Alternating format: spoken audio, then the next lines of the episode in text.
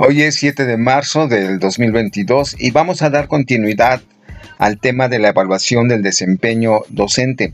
En esta ocasión, eh, la referencia va a ser la evaluación formativa, es decir, tratar de tener un instrumento, un acercamiento para evaluar si como docentes sabemos hacer evaluación formativa.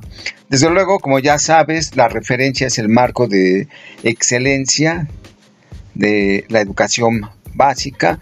En este sentido, propiamente la evaluación formativa corresponde al criterio 3.4 junto con todos sus indicadores de desempeño, pero vamos a apuntar hacia el pensamiento complejo y la evaluación formativa tiene un sentido político. Este sentido político tiene que ver con que sea una herramienta que ayude a la inclusión educativa, es decir, que la evaluación no sirva para discriminar, no sirva para um, excluir, sino cuyos resultados más bien den información suficiente para hacer que aquellos alumnos vulnerables o con mayores dificultades reciban las ayudas adecuadas para que eh, puedan formarse.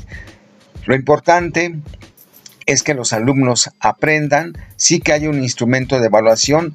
Debemos eh, aquí repensar que la evaluación no es un número o no solamente eso. Hay evaluaciones para la medición, pero fundamentalmente en la gestión pedagógica y la interacción en los salones de clase, la evaluación formativa debe servir para formar y que eh, tenga este sentido político, ético, y de inclusión, sobre todo para los alumnos más vulnerables o con mayores dificultades en los procesos de aprendizaje. Ya Dentro del dominio 2, la evaluación formativa debe de contemplar los procesos, estilos, necesidades e intereses de aprendizaje de los alumnos. No todos los alumnos tienen las mismas capacidades, potencialidades, intereses, facilidades. Entonces, una evaluación formativa debe atender la diversidad de estilos de aprendizaje que tienen los alumnos. Entonces, ello tendrá que ver desde luego con el diseño del instrumento de evaluación, con las retroalimentaciones que hagamos y tengamos una conciencia clara que el instrumento de evaluación va a unos sujetos en particular y debemos conocer con precisión cómo aprenden, cuál es su nivel de desarrollo cognitivo. Desde el nivel, eh, desde el dominio 3, la evaluación formativa tiene que ver con las retroalimentaciones, es decir, las ayudas que damos a los menores para que comprendan los resultados de evaluación y los puedan corregir, es decir, la retroalimentación puede ser apoyada con diferentes recursos y hacer varias estrategias para que los alumnos entiendan por qué se equivocaron o por qué estuvieron bien y sobre todo cómo pueden corregir y así mismo que demuestren la corrección. La evaluación formativa también tiene que ver con la gestión escolar. Eh, en el programa escolar de mejora continua en los diferentes ámbitos de, de gestión por ejemplo, en avance de programa de estudios. Para verificar que estos han avanzado, se necesita la información derivada de la evaluación formativa.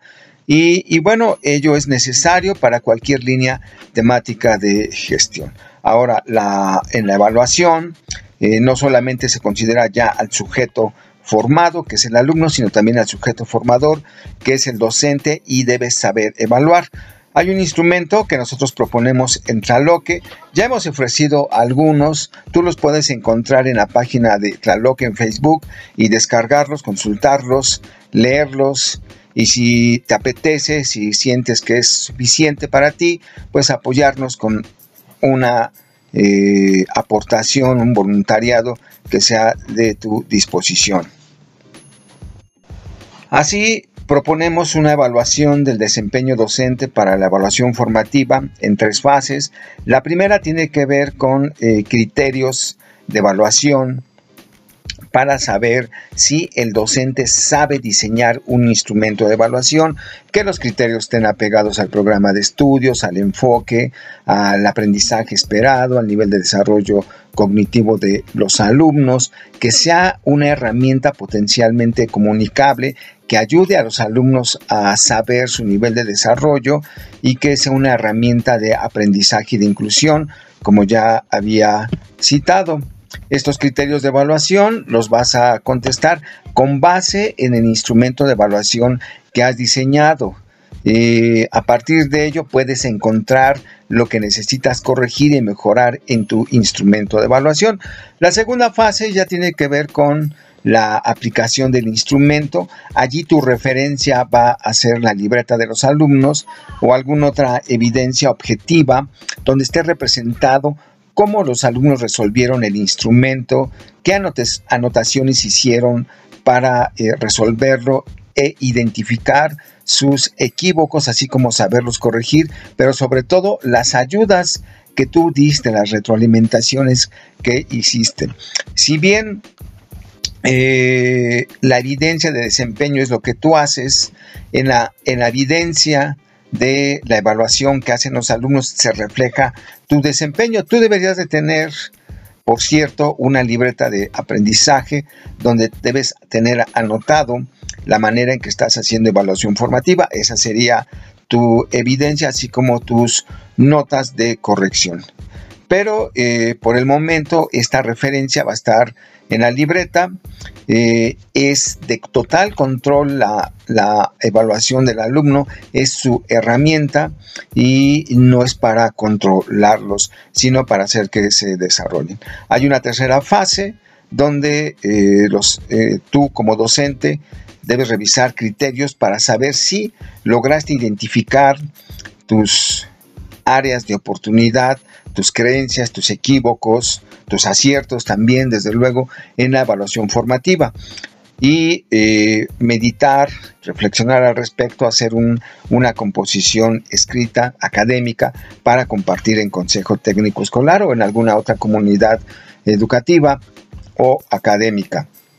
En todo este proceso de las tres fases, el antes de la evaluación con el instrumento, durante su aplicación y después de, debes tener eh, tus anotaciones, tus registros, porque es parte de esta metodología de visibilizar el desempeño docente.